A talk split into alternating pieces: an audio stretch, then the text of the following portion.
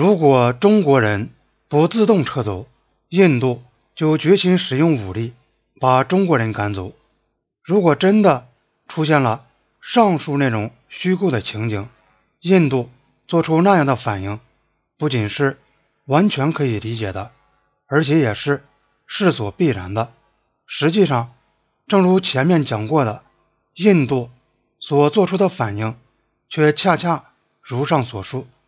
他们之所以这样做，是因为他们确信，中国在阿克塞钦攫取的领土，就像旁遮普邦一样，在道义上是印度的一部分。鉴于尼赫鲁在议会里承认过，西段的边界还没有划定，阿克塞钦地区比麦克马洪线更加含糊不清，从而可以推断，尼赫鲁自己最初并没有。采取上述观点。由于后来他对印度公众激愤情绪的共鸣，他对自己认为是中国的背信弃义、以势压人的态度感到愤慨。也许还有戈帕尔报告的影响，促使他转到这种观点上来了。由于印度的论点及印度主张的边界在哪里，它就在那里，是精心制造出来的，所以。尼赫鲁像印度或国际上的许多人一样，就相信了这种观点，从而也必然认为中国留在阿克塞钦是一种明显的侵略行为。因此，印度政府不能不拒绝默认让这种行为继续下去的任何安排。尼赫鲁也拒绝了周恩来提出的进行讨论的建议。他说。任何政府都不可能就构成本国领土这样大块的地区的前途问题进行讨论。他甚至进一步提出，讨论边界线的确切走向，不同于一般边界谈判，也必须以中国单方面撤退为条件。尽管印度采取了上述的立场，周恩来仍建议举行高级会谈。这表明。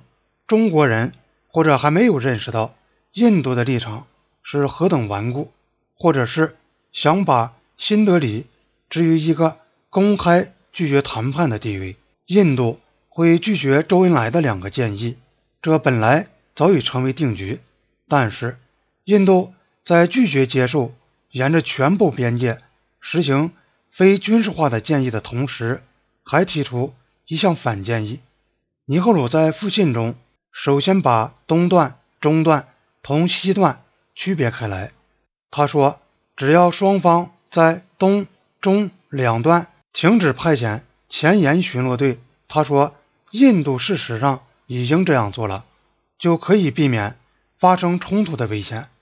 关于西段，他重申他的主张，说印度已经通过定期派遣巡逻队对阿克塞钦实行管辖。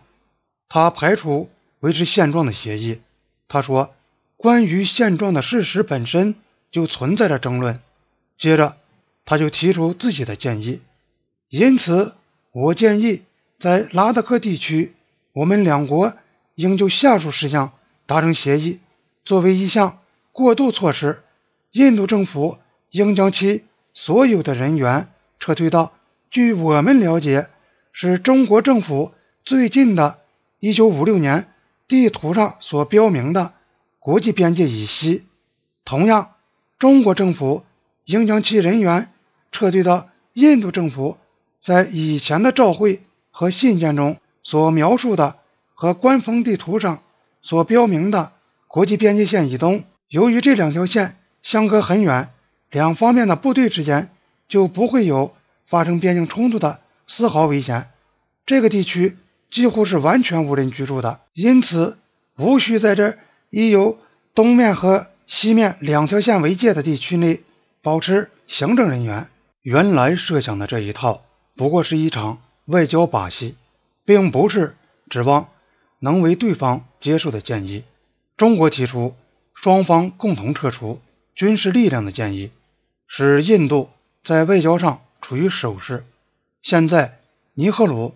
巧妙地进行了回击，灵活地使用了双方共同撤退等一类辞藻，提出了其实就是印度过去提出过的要中国全部，并且实际上是单方面撤出西段争议地区的要求。实施尼赫鲁的建议，印度只需撤出一个哨所，即迭木绰克，它位于争议地区东南端，方圆约五十平方英里，而中国方面就要撤出大约两万平方英里的土地。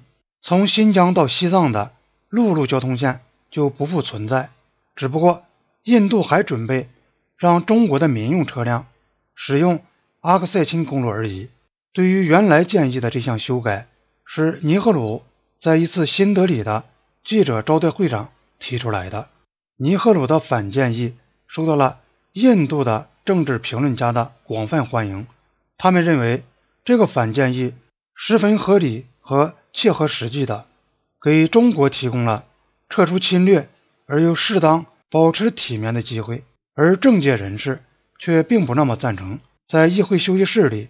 议员们责备政府放弃原则，纵容侵略。阿查里亚·克里帕兰尼说：“政府为了急于谈判解决，为了报答中国从本来就是印度的领土上撤走，仅表示印度愿意从那些从来就是印度的地方撤出来。”他的话反映了议会两派中很多人的共同感觉。阿苏卡梅达指责政府由于急于谈判。而削弱了印度的地位。一个人民同盟的议员说：“把印度的一角划出去作为无人地带，这等于是鼓励侵略。”